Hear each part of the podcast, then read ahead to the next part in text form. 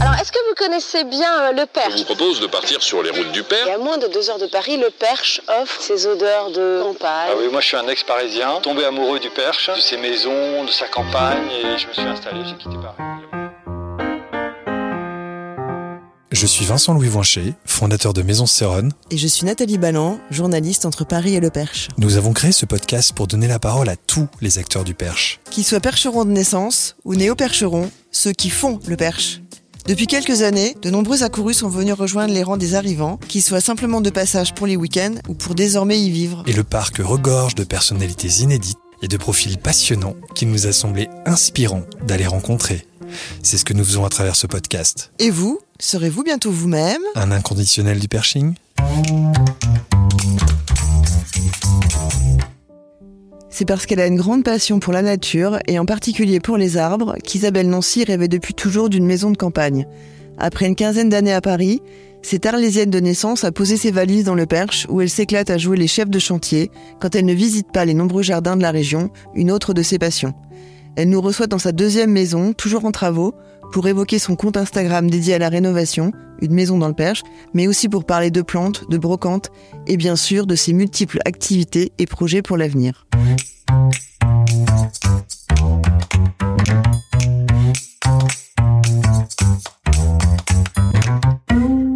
Salut Isabelle. Salut Nathalie. Isabelle, j'ai voulu te rencontrer parce que je te suis depuis un petit moment sur Instagram et que j'aime ton énergie et ton côté couteau suisse. Donc je t'ai connu via ta page Instagram qui documente les travaux de ta maison dans le Perche, à Verrières, mais j'ai vite compris que tu étais très investie sur ce territoire puisque tu as fait deux guides, l'un dédié aux brocantes du Perche, secret de brocante euh, du Perche, et l'autre dédié au jardin, secret de jardin du Perche. Et tu fais par ailleurs partie d'une association, Hortus Pertica, qui réunit entre autres, je cite, des mordus de la haie champêtre, des toqués de la mix border et des obsédés de la pépinière, de la plantation de pleine lune ou des boutures outées. On va reparler de tout ça, bien sûr, mais aussi de tes autres activités professionnelles. Mais avant, est-ce que tu peux te présenter en quelques mots et nous parler de ton parcours? Je suis donc Isabelle Nancy, j'ai 47 ans.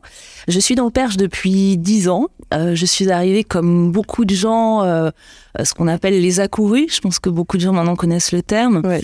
Euh, pour passer quelques week-ends dans le Perche. Euh, donc on a acheté une maison avec mon mari qui, détestait la campagne, faut le dire. Euh, et donc, euh, je me suis dit, on va venir de temps en temps. J'étais, je venais d'arrêter en fait la publicité. En tous les cas, je prenais une pause. Je suis finalement revenue de plus en plus pour suivre les travaux. Et au fur et à mesure, en profitant de cette pause, c'est allongé. Et euh, elle est devenue bah, ce que c'est aujourd'hui, c'est-à-dire 10 ans passés dans le Perche à faire des, des activités euh, multiples et variées. Donc c'est un vrai changement de mode de vie qui me va euh, très bien. Et pourquoi vous avez choisi le Perche? Alors, en fait, comme beaucoup de gens, on a choisi euh, quelque chose qui se trouvait à deux heures de Paris. Euh, parce que moi, je- à la base, j'étais censée revenir travailler à Paris. On avait un appartement là-bas. Et puis, mon mari travaillait également euh, sur place. Il voyageait beaucoup. Donc, on s'est dit, il faut pas qu'on parte trop loin. Et en fait, euh, moi, je, faisais beaucoup de euh, week-ends à la campagne autour de Paris. Et puis, j'ai découvert le Perche. Alors, j'ai découvert le Vexin, j'ai découvert Lyon. Et un week-end, je suis partie seule. J'ai découvert le Perche et j'ai appelé mon mari. Je lui ai dit, il faut, il faut absolument qu'on vienne ici. C'est vraiment très beau. Je suis une grosse fan des arbres, une grosse fan de la forêt. Et je me suis dit, c'est fantastique, c'est vallonné comme j'aime. Il y a des forêts partout. Ouais, on est bien gâtés. Ah, on est super gâtés et le bâti est très beau. Donc, euh, je dis, il faut que tu viennes voir. Je sais que t'es pas fan de la campagne, mais euh, passons un week-end et puis euh, au moins ce sera agréable on se fera des belles balades. On est venu, on est revenu, on est re-revenu. À l'époque, on allait souvent à la Villa Folle-Avril, Ouais. voilà, qui était assez confortable. Euh, et puis on a commencé à, à regarder, à s'aimer un peu. Et au bout d'un moment, euh, j'ai dit, bah écoute, euh, regardons les maisons, pourquoi pas. Mhm. Euh, on a cherché, on a trouvé la maison qu'on a achetée finalement, mais qui à l'époque était trop chère pour nous. Ouais. Donc euh, pendant un an et demi, on a continué à chercher. Enfin surtout moi, je venais pratiquement tous les week-ends. J'ai dû visiter, je pense, la moitié du Perche. Ah ouais. Et au final, euh, un an et demi plus tard, euh, les, les propriétaires de la maison ont baissé le prix de la maison. Alors le marché n'était pas ce qu'il est aujourd'hui. Ouais, c'était sûr. Donc ça changeait, ça changeait tout. Euh, et en fait, la maison, le problème et l'avantage de la maison, c'est que c'était un ancien gîte, donc il y avait deux maisons. En lisière de forêt. Et euh, en fait, euh, les gens hésitaient un peu à acheter de maisons, préféraient avoir une maison avec une grange euh, ou une grande maison, euh, pas deux maisons petites ou moyennes. Et donc, au bout d'un an et demi, euh, prix a baissé. On a évidemment acheté cette maison. On a commencé à faire euh, quelques euh, quelques travaux. Et puis, euh, et donc c'est là où moi j'ai fait un petit break de boulot pour m'occuper des travaux, parce que je voulais voyager, parce qu'il y avait deux trois choses que je voulais faire. J'avais 40 ans Ouais. ou à peu près, j'allais les avoir. Et, et donc effectivement, on a fait, on a fait les travaux nécessaires qui ont duré, qui ont duré, qui ont duré, et, et je me suis installée ici pratiquement à l'année aujourd'hui. Ouais, d'accord. Et bah, justement, on va parler un petit peu de, de travaux, parce qu'on enregistre dans ta maison, dans ton autre maison, ta deuxième maison, que tu es en train de rénover, puisque tu as fini de rénover la première. Et euh, bah, tu es très investi dans ce chantier de rénovation, puisque tu fais beaucoup de choses toi-même. Est-ce que tu t'es autant investi dans la, ta première maison? Bon, tu viens un peu de répondre à la question en disant que tu étais resté là euh, presque tout le temps, donc euh, j'imagine que la réponse est oui, mais est-ce qu'il y a une différence entre ton investissement il y a 10 ans et ton investissement actuel? Alors il y a clairement une différence. D'abord il y a une différence d'expérience parce que la première maison, pour tout dire, je ne savais pratiquement rien faire. Donc euh, je me suis investie au tout début, pas vraiment en termes de travaux, je me suis investie en termes de chasse aux sorcières des artisans. Oui, c'est ça. Voilà, à les appeler, à les rappeler, à les tirer par le pantalon en disant si si viens, je t'en supplie. Et puis au fur et à mesure, euh, j'ai commencé à apprendre. J'ai, j'avais, euh, j'ai ma meilleure amie euh, qui habite dans le sud et qui était qui était venue à la maison pour m'aider parce qu'elle elle bricole beaucoup. Donc on a commencé à faire les finitions. Alors c'était vraiment des grandes épopées parce que les artisans se moquaient de nous. On était incapables de mettre une une lame de scie sauteuse à l'endroit, couper du bout de bois et la fumée partout. Enfin, c'était drôle, mais on s'y est mis. Euh, et puis j'ai commencé, euh, j'ai commencé à apprendre. Alors j'ai appris par les choses les plus classiques, de la peinture, euh, poser des moulures, des choses comme ça. Et au fur et à mesure des années, puisque maintenant ça fait pratiquement dix ans qu'on est à cette maison, bah, j'ai fait de plus en plus Ton de savoir-faire s'est étoffé. euh, J'espère, oui. en tous les cas, j'ai élargi un peu le champ, de, le champ de mes compétences. Et puis, j'ai fait de plus en plus de choses. C'est ça qui m'a donné envie, en fait, d'acheter la maison dans laquelle on est euh, aujourd'hui. Euh, il y a bah, pratiquement trois ans, un petit peu moins de trois ans. C'était avant le confinement. Et, euh, donc, j'ai vendu mon appartement, moi, à Paris. J'avais besoin de réinvestir l'argent et, et je me suis dit, soit je fais un investissement pu- purement financier euh, et puis euh, et puis je le laisse vivre, soit je me dis euh, c'est le moment ou jamais de voilà d'avoir mon, mon petit chantier, de faire toutes les erreurs que j'avais faites dans la première maison, d'essayer de les corriger dans la deuxième, tout ce que j'avais pas pu faire parce que c'était c'était dans une maison de vacances, donc on voulait y aller très rapidement. On s'est dit bon on va pas faire les choses dans les règles de l'art. Ouais. Et ben là c'est le moment de les faire et puis d'apprendre beaucoup de choses. Et donc du coup je, effectivement ici je fais, euh, je fais exactement euh, ce que j'ai envie de faire, enfin dans les limites du raisonnable et du possible. Et, euh, et je suis investie euh, beaucoup plus, oui. Sur ta page internet, tu te présentes aussi comme un chef de chantier en BTP, ce que j'ai trouvé très drôle. Parce qu'en fait, il faut dire aussi que tu as beaucoup d'autodérision et beaucoup de beaucoup d'humour sur ton compte Instagram. Euh, C'est pour ça aussi que je voulais te- t'interviewer parce que je trouve qu'il est, il est assez rafraîchissant. Bah, il faut savoir en rire, hein, parce que les travaux, c'est. Oui, c'est ça. Que effectivement, c'est Instagram, donc là, c'est pas vraiment la vérité. Il n'y a pas les photos de quand je suis assise en face de la maison où j'ai envie de pleurer. Ouais, bien sûr. Qu'est-ce qui t'a pris de te lancer là-dedans? Et en fait, euh, le, le compte Instagram, je l'ai lancé parce que euh, suite à cette première maison qui était notre maison, où je me suis rendu compte finalement qu'on oubliait beaucoup, on oubliait très vite ce qu'on avait fait. Et puis surtout, la difficulté, alors c'est dans le bon comme dans le mauvais, c'est qu'on a beaucoup besoin de conseils en fait.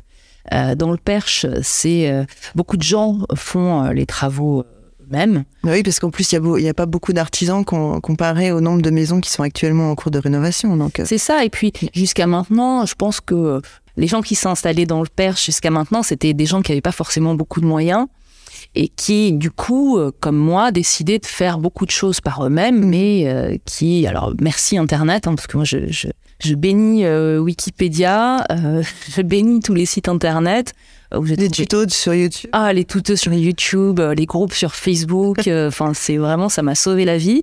Mais il y a aussi beaucoup de, euh, de gens euh, que j'ai rencontrés par euh, bah, les différentes activités dont on parlera certainement après. Ouais. Beaucoup de gens que j'ai rencontrés.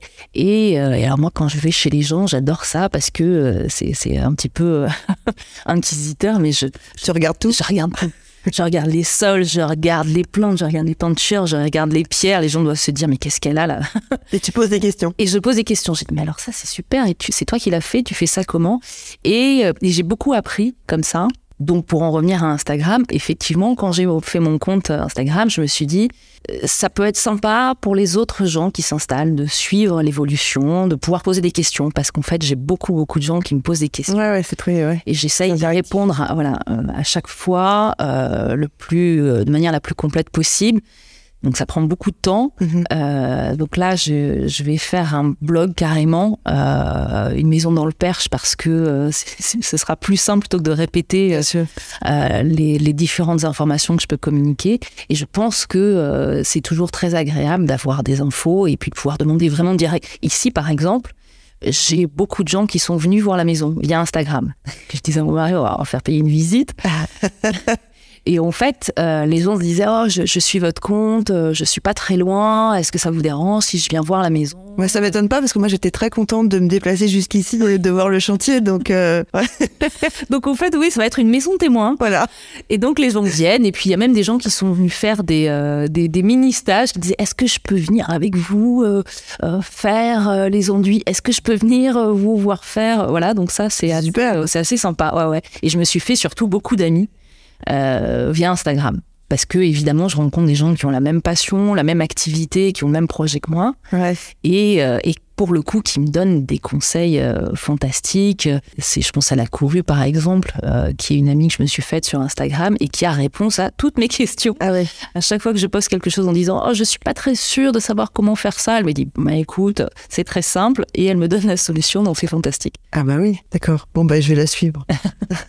Ah, Elle est pleine de bons conseils, Donc, est-ce que tu as des conseils à donner pour qui se lance dans un chantier de rénovation? Des milliers de Mais un, conseils. un conseil, euh, je sais pas, quelque chose que tu donnerais à ta, à ta meilleure amie qui te dit j'ai acheté une ruine. Par quoi je commence? Le, le vrai, euh, je pense, le premier conseil qu'on peut donner, c'est qu'effectivement, il faut prendre beaucoup de distance dès le départ. Alors, une distance dans le temps, c'est-à-dire qu'il faut vraiment pas se presser. Mhm. Il faut pas vouloir une maison qui soit prête dans trois mois et se donner une échéance que de manière générale, on ne peut pas tenir et qu'on regrette d'avoir tenu parce qu'on a fait des choses et puis six mois après on se rend compte parce qu'on a vécu dans la maison, parce que les saisons sont pas les mêmes, que c'est pas ce qu'il aurait fallu faire, c'est pas ce qu'on aurait aimé faire. Donc il faut vraiment prendre de la distance dans le temps et puis euh, il faut prendre de la distance aussi sur euh, euh, ce qui est sur le papier et ce qui va vraiment se passer dans la maison. Et donc il y a des compromis à faire. Il faut vraiment réfléchir à la partie des travaux qu'on refera pas. Une toiture, on va pas la refaire de son foie. euh, casser des murs, on va pas le refaire de son foie. po- Poser des tomates, euh, euh, toutes ces choses-là, il faut vraiment se faire une religion. Et puis il y a des tas de choses qui finalement peuvent être modifiées et qu'on modifiera. Même si on se dit c'est pour la vie, c'est pas vrai. On va changer de porte, on va changer de peinture, on va changer de cuisine, on va refaire la salle de bain. Et donc dans ces cas-là, il faut pas se mettre martel en tête en se disant euh, je vais faire ça, je vais dépenser beaucoup d'argent, je changerai plus jamais parce que c'est pas vrai. La maison, elle change tout le temps. Et je connais peu de personnes qui ont une maison qui disent moi les travaux, non non, j'ai fini il y a 15 ans, depuis j'ai plus rien fait. Ouais, bien sûr. Donc en fait, plus des, il faut d'abord faire les modifications structurelles et ensuite tout ce qui est un peu accessoire, euh, Oui. se donner la liberté de. Exactement. Et puis, euh, alors on parlera peut-être des jardins après. Ouais. Quand on a un jardin, euh, il faut aussi beaucoup anticiper les jardins parce que, notamment, le conseil que je donne souvent, c'est euh, commencer déjà par voir votre jardin pendant un an pour vraiment voir tourner les saisons et commencer très rapidement si vous voulez planter des arbres, Bah oui. des gros sujets parce que euh, on se dit toujours oh, on va commencer par la maison, on fera le jardin après. Et en réalité, il y a des choses qui prennent vraiment beaucoup de Bah temps oui. dans le jardin. Et si on l'a pas fait, si on attend euh, 5, 6, 7 ans, ben, on a perdu beaucoup de temps. Et puis il y a des choses qu'on voit pas arri- arriver. quoi. Une maison, c'est pas pareil. Une maison, si on a beaucoup d'argent, en un an, tous les travaux sont faits. Un arbre, à moins de faire venir un arbre qui est déjà poussé. Exactement. Ce qu'on a fait, parce qu'on a tout essayé. Nous, on a fait venir des arbres qui avaient 15 ans, on les a plantés, on les a déplantés, replantés. Enfin, ça a été des grosses aventures. C'était complètement inconscient. On a eu beaucoup de chance, mais les gros, les gros sujets, ça meurt beaucoup plus facilement. Donc, il vaut mieux planter des petits sujets dès le départ et les faire pousser. Bon, bah, on va parler des jardins tout de suite alors. Ah bah allons-y. D'où te vient cette passion des jardins? Parce que tu as fait un guide sur les jardins du Perche. Et euh, est-ce que t'as- cette passion des jardins t'est venue en arrivant ici Justement en essayant de, de faire de, de- de- de ton environnement un jardin paysager ou c'était déjà quelque chose euh, passionné avant? Alors moi j'ai une grosse passion pour la nature de manière générale, euh, une grosse passion. tu es, de- tu es parisienne de, de- de naissance? Non, alors moi je suis née à Avignon. Euh, je suis originaire du sud de la France, Mhm. euh, à Arles. J'ai grandi à Arles, en partie à Arles et en partie aux Antilles. Ah oui, Mon d'accord. père est antillais, donc j'ai grandi en partie en Martinique et à Arles. Et, euh, et j'ai en revanche toujours aimé beaucoup la verdure, les jardins, ce qui pousse, les arbres. J'adore les arbres. Dans le sud, c'est un petit peu compliqué parce que ça pousse pas très bien. Et puis j'avais pas vraiment de jardin quand j'étais quand j'étais jeune, quand j'ai fait mes études, j'avais des terrasses, je plantais des choses, mais bon c'était pas euh, évident. Et quand je suis arrivée dans le Perche, j'étais euh, bah, en bonne euh, fille du sud, épatée parce que dès qu'on plantait un truc, ça poussait. Et je trouvais ça génial et je me suis dit c'est magique. Je vais faire un Il jardin pleut beaucoup, ça aide. pleut. Et oui, alors, effectivement, parfois trop d'ailleurs. Je me dis tout pousse, tout pousse, c'est, pas gérable. Et c'est vrai que euh, la, la- la maison qu'on a achetée, il y a un assez beau terrain, mais c'était une grande prairie euh, et qui était en pente. Et du coup, il a fallu impérativement la structurer parce Ouais. que euh, il fallait qu'on puisse circuler, il fallait qu'on évite de s'embourber. Et au final, l'un dans l'autre, c'est devenu un jardin. C'est-à-dire qu'à partir du moment où on commence à structurer, on se dit bon, ben, il va falloir que je fasse des petits murets parce que ça va tomber. Et puis il va falloir que je plante quand même deux trois trucs. Et au final, il va falloir que j'en coupe aussi parce qu'on avait une très belle vue. euh, Et au final, on se retrouve un peu dans la machine. Moi, c'est toujours un peu comme ça que ça s'est passé dans le père. C'est-à-dire que c'était pas vraiment une décision réfléchie, mais on met les mains dans le cambouis et puis on se retrouve dedans. Et donc, j'avais euh, quelques amis qui euh, avaient monté en parallèle, il y a, il y a 4 ans maintenant, 4-5 ans peut-être, l'association Hortus Pertica, alors qui, elles, sont des dingues, dingues, dingues de jardin. Euh, je trouvais le projet génial. Je trouvais que ce qu'elles faisaient était super. Elles étaient en train de mettre en place une fête des plantes.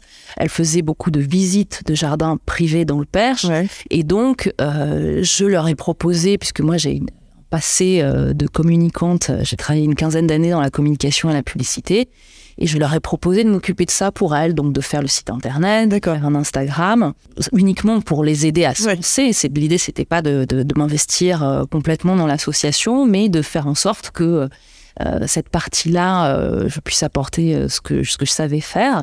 Et puis, ça, ça a duré finalement plusieurs années parce que tu es toujours partie de cette alors, je suis association? toujours partie de cette association. J'ai quitté le bureau parce que j'avais d'autres projets et beaucoup trop de, de projets. Mais euh, maintenant, elle est, elle est bien lancée. Il y a des membres super. Elles font beaucoup de choses qui sont vraiment géniales. Des visites de jardin, des conférences, effectivement la fête des plantes. Qui aura lieu, tu sais déjà la lieu- date Alors, je, je, je ne sais plus la date exacte, mais je sais que c'est toujours le dernier week-end de mars. Donc en mars 2023. En mars Dernier 2023, week-end voilà, à Belloul-Trichard. Et donc, ça, c'est vraiment, euh, c'est fantastique parce que Donc ça consiste en quoi la fête des plantes? Alors la fête des plantes, euh, c'est une quarantaine de pépiniéristes vraiment triés sur le volet. C'est vraiment des, euh, des gens euh, qui sont qui font un travail remarquable, qui viennent pendant deux jours avec une sélection de plantes. C'est que des producteurs. Il y a quelques artisans pour de la déco de jardin, mais c'est essentiellement beaucoup de pépiniéristes. Alors ça va des plantes d'eau jusqu'aux arbres, en passant euh, par euh, les vivaces, euh, des bambous. a Pour tous les goûts. pour tous les goûts. Vous pouvez venir, les gens arrivent avec des brouettes, repartent avec des brouettes pleines. Ça a un succès assez incroyable, il faut le dire. Mais l'endroit est magnifique, c'est dans un manoir Ouais. et, euh, et la, la sélection de plantes est, euh, est super. Moi-même, je fais deux, trois allers-retours avec mon coffre plein.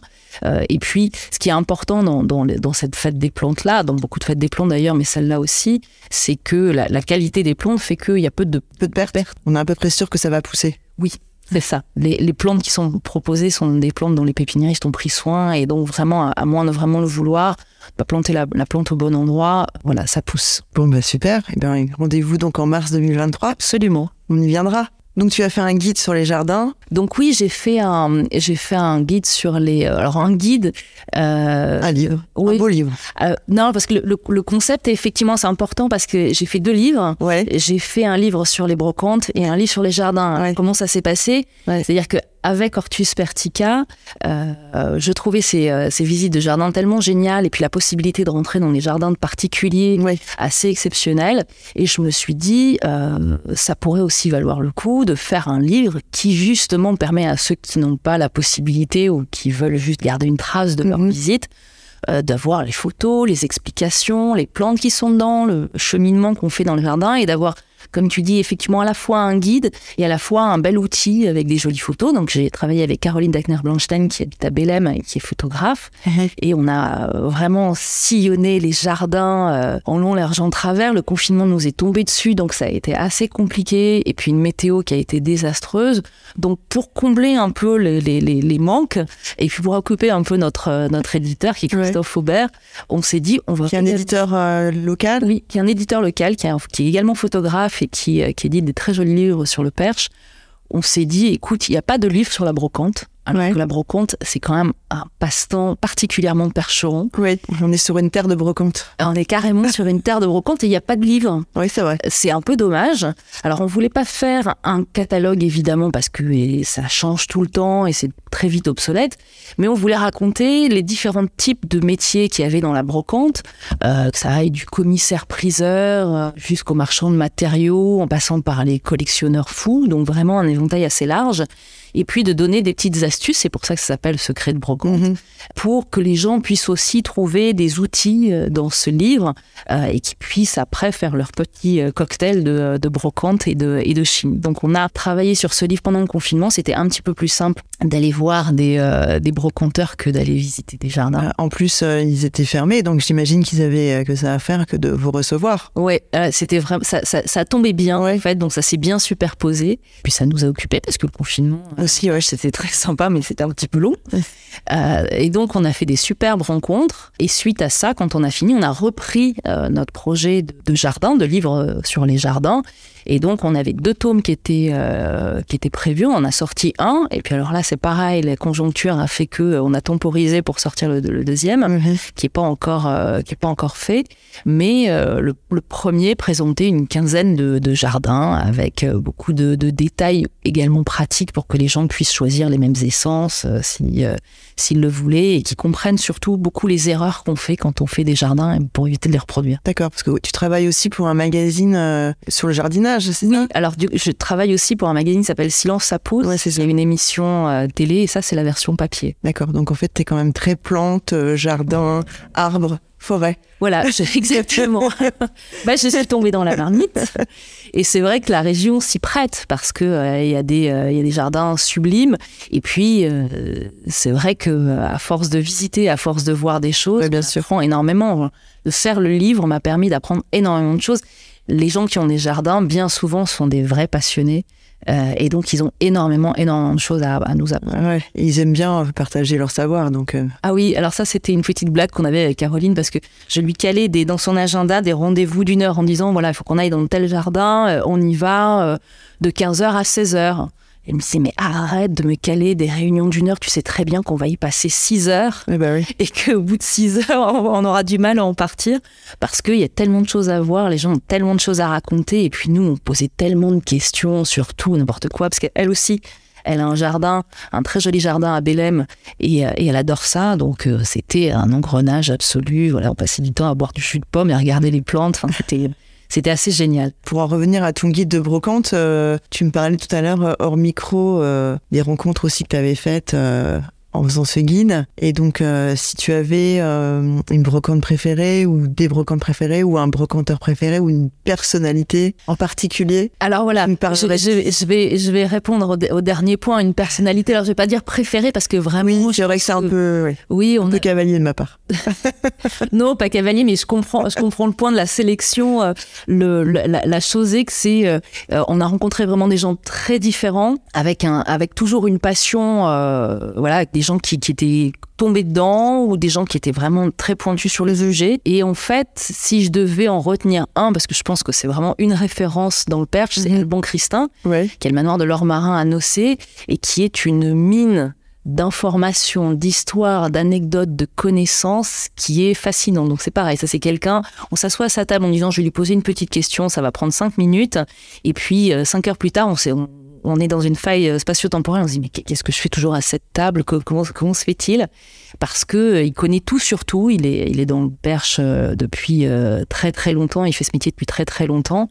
Et autant sur le, le, folklore percheron que sur n'importe quel objet au monde, je pense qu'on peut lui poser la question et il a la réponse. Donc ça, c'est fascinant. Et donc il ouvre son manoir alors, son manoir, c'est sa boutique. Il, Voilà, il y a une dépendance dans son manoir qui est sa boutique. Il fait aussi chambre d'hôte, si je ne me trompe pas. En tous les cas, surtout, ce qu'il fait, c'est qu'il fait des expositions chaque année parce que euh, c'est un dingue de crémaillère. Donc, les crémaillères, c'est petites choses qu'on met dans la cheminée pour accrocher les marmites. Il a une des plus belles collections. Euh, je pense en France, si ce n'est en Europe, voire au monde. Et euh, tous les ans, il fait des expositions, que ce soit sur les crémaillères euh, en soi ou sur d'autres objets euh, d'art populaire, d'art folklorique, etc. Et comme il est intarissable, c'est toujours, toujours passionnant. Bon, bah super, on ira durant nos visites. Rappelle-nous. Alban Christin. Il, a, il est à. Il est à Nocé, au manoir de l'Ormarin. À Nocé, très bien.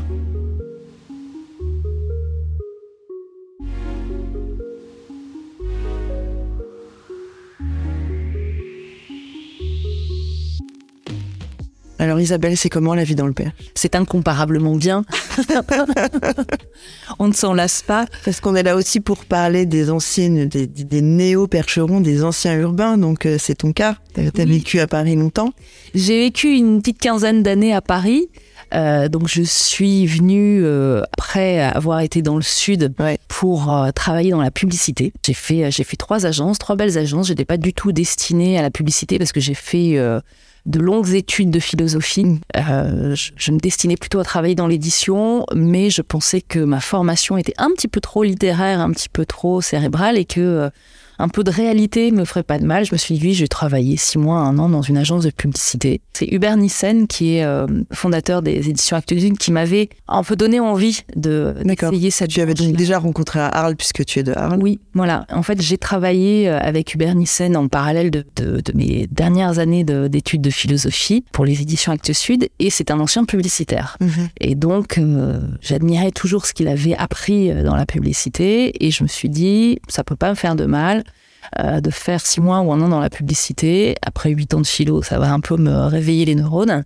Et finalement, voilà, je suis restée une petite quinzaine d'années dans la publicité. Oui, parce que la passerelle entre la philo et la publicité n'est pas évidente comme ça. Donc, euh, on comprend mieux maintenant euh, comment t'en es arrivé à faire de la pub. Alors, il faut pas vraiment chercher de logique dans mon parcours. Hein.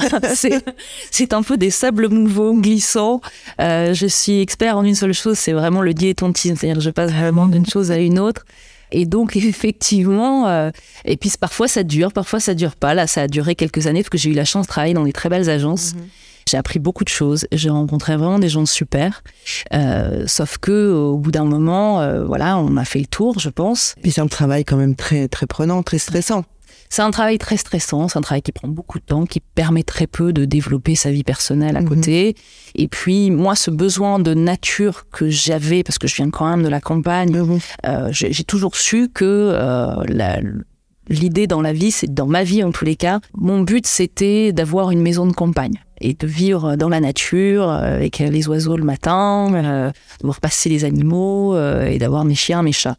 Donc, euh, donc euh, effectivement, à un moment donné, je, me suis dit, euh, arrêtons un petit peu la pub, achetons une maison de campagne, posons-nous six mois, voyageons, allons en Inde. Euh, et puis, et puis après, on reprendra et puis on verra ce qu'on fait. Et puis... C'est difficile, j'imagine, quand on a cassé un rythme aussi intense, d'y revenir. Au début, euh, on reste dans le doux rêve que euh, ce n'est qu'une pause. Ouais. On se dit, oh, allez, deux mois. Bon, écoute, trois mois, ça va pas changer parce qu'on va pas faire ça tous les jours. Bon, allez, six mois, six mois, c'est bien. Plus ça va, plus euh, on se rend compte que non, on pourra pas y revenir en fait à la vie, à les bruits stress, euh, aux gens qui sont pas contents et on les comprend. Euh. Et on se lève tous les matins dans un environnement qui est magique. On vit différemment, on vit avec moins d'argent, euh, on fait des choses soi-même. Nous, la, la, surprise qui était incroyable dans le Perche, c'est que quand on est arrivé, on s'est dit ça va être sympa, on ira passer des week-ends au vert, on n'aura pas d'amis. Les nôtres vont venir trois fois histoire de dire oui aussi on vous aime bien. Et puis au bout de trois fois ils vont dire on est désolé, on a des trucs super importants à faire à Paris donc on va pas pouvoir venir. Donc on fera une croix dessus.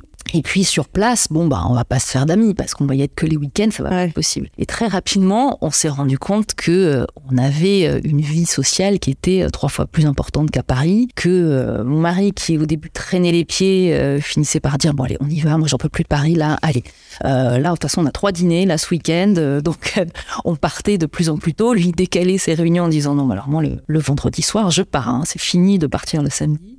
Et donc, on a eu une vie sociale assez rapidement qui était euh, géniale. Puis, on a délaissé notre vie sociale à Paris. Nos amis, finalement, ils sont pas venus deux fois, trois fois. Ils sont venus tout le temps parce qu'ils trouvaient ça très sympa d'avoir des amis avec une maison de campagne à deux heures de Paris. Est-ce qu'ils ont fini par acheter aussi? Certains, oui, bah, bah, effectivement. Mais je pense que ça, c'est lié à, à, à l'époque de manière générale. Ouais. Moi, j'ai été probablement une des premières dans, dans mon réseau parisien euh, à, à partir à la campagne avec des gens qui me regardaient des gros yeux en disant mais qu'est-ce qu'elle fait euh?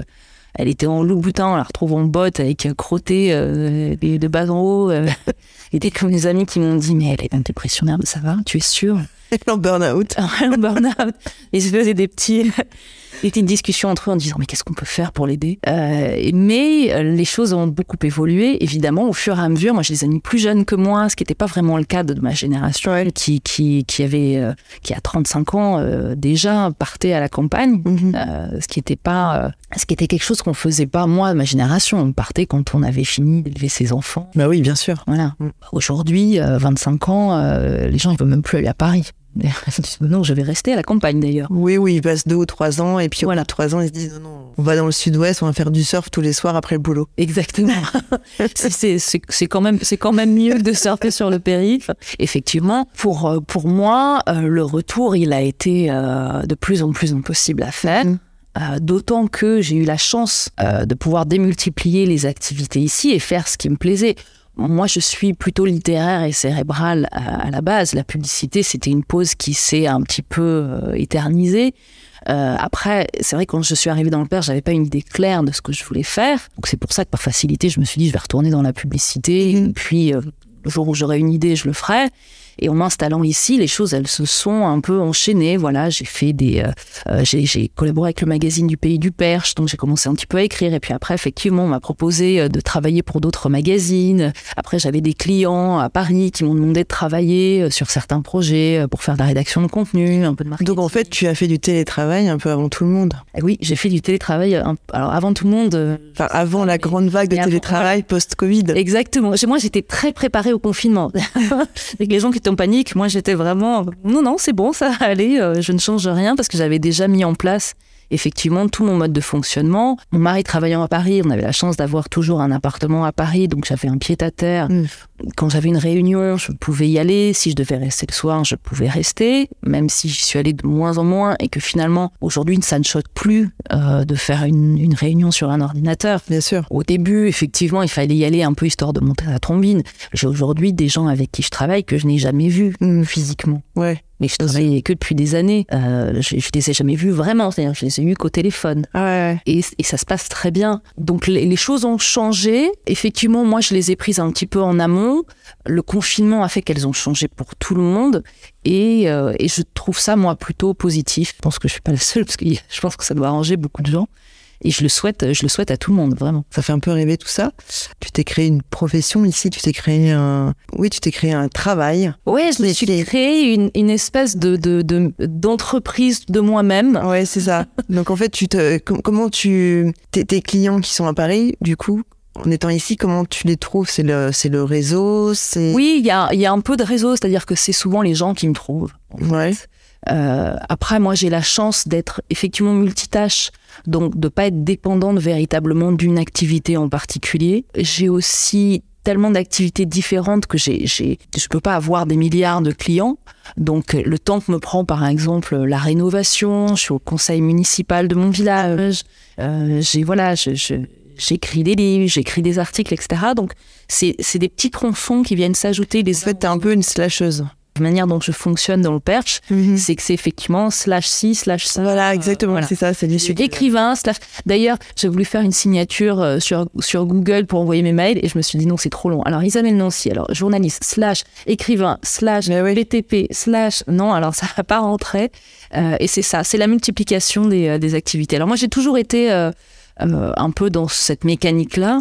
Euh, parce que j'ai- j'ai- j'aime pas m'ennuyer, mais voilà, souvent je variais, c'est-à-dire que ça ça m'a pas dérangé effectivement de passer de la philosophie à la publicité, à d'autres choses, euh, toujours fait des choses très différentes.